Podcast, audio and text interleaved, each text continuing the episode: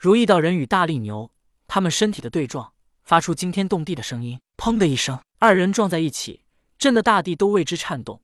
而这一次的对撞，两人也犹如炮弹一般被对方的身体弹飞了出去。只不过相比较而言，如意道人比大力牛弹飞得更远一些。如意道人防御很强，也可以说他攻击很强。毕竟把身体当做武器攻击之时，攻击有多强，也就相当于防御有多强。而大力牛皮糙肉厚，无形之中，他的血肉便能代替他抵挡一部分攻击。但是由于他的力气比较大，如意道人弹飞出去的距离便比他远了一些。二人止住弹飞的身形，立在地面上，互相盯着对方。大力牛看着身体依旧完好的如意道人，说道：“没想到你身体如此坚硬。”如意道人说道：“没想到你这头白牛皮还真是厚，想必修道之前没少被人类拿鞭子抽吧？”大力牛来到人间，没少看到他的同胞牛类给人们拉犁的情景，一个干不好，还经常被人类拿鞭子抽。听到如意道人如此说，便是说他的皮厚是因为被人类拿鞭子给抽出来的。大力牛恼怒。朝着如意道人扑了上来，两人再一次拿身体撞在一起，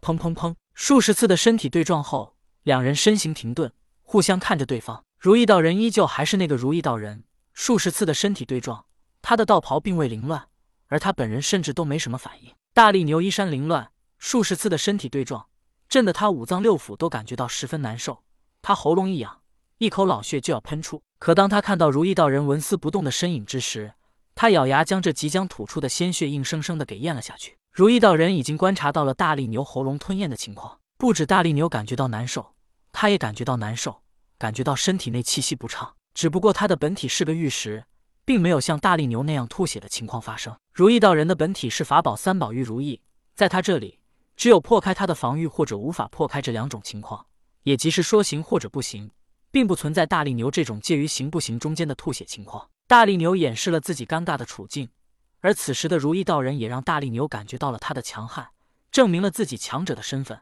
能与大力牛兄弟平起平坐。在如今他与大力牛都没失掉什么面子之时，如意道人哈哈一笑，道：“大力牛王果然厉害，不愧大力之名，弟弟我自愧不如啊。”大力牛也是好面子之人，他硬生生的咽下即将吐出的鲜血，便是为了他这兄弟当中老大的尊严。如今如意道人自愧不如，给他保留了颜面。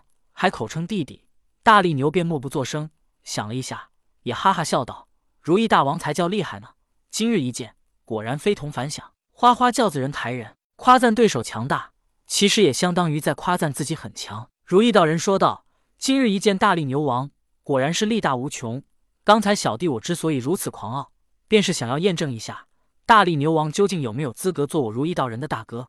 如今我心服口服，早闻大哥兄弟六人。”大哥，请收下我，我愿做咱们兄弟第七位弟弟。如意道人本来便没什么名，他也不敢暴露他的真实身份，其实是元始天尊的法宝三宝玉如意，所以他也不在乎做大力牛他们六兄弟的弟弟。大力牛王从刚一开始便对如意道人有好感，刚才数十次战斗对撞，他也感受到了如意道人的强悍，再加上如意道人又给他保留了尊严，还愿意做他们六人的弟弟，而且此时正是用人之际，大力牛王心动了。他看了一眼其他五位兄弟，其他人倒没什么表示，倒是猕猴王率先说道：“大哥，也不是不能让如意道人做我等的弟弟，但是我等皆出自花果山，让一个外人加入，恐怕会引得老爷不满。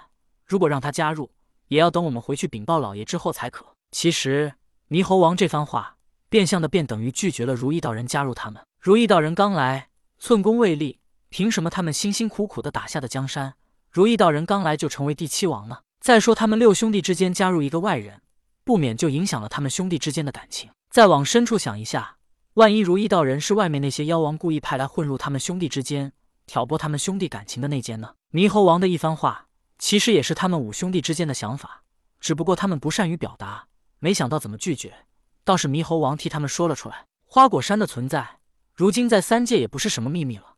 猕猴王说出这番话，倒也有理有据。而猕猴王这番话。恰恰给了如意道人机会，他的目的便是混入花果山。如今他恰好有理由去花果山见同天，提出加入花果山的要求。于是如意道人笑道：“猕猴王言之有理，等有时间，我与你们一同回到花果山，禀告老爷之后，我再做你们六位的七弟。”大力牛王道：“如此也好，你就先留在我这里，等回到花果山见老爷之后再说。”如意道人说道：“无论我能不能做你们共同的七弟，但大力牛王，你永远都是我的大哥。”大力牛王哈哈笑道：“好好，如此也好。众位兄弟，我们也多日未见，今日便一醉方休。”于是，大力牛王六兄弟与如意道人他们命小妖上来好酒好菜，大口吃肉，大口喝酒。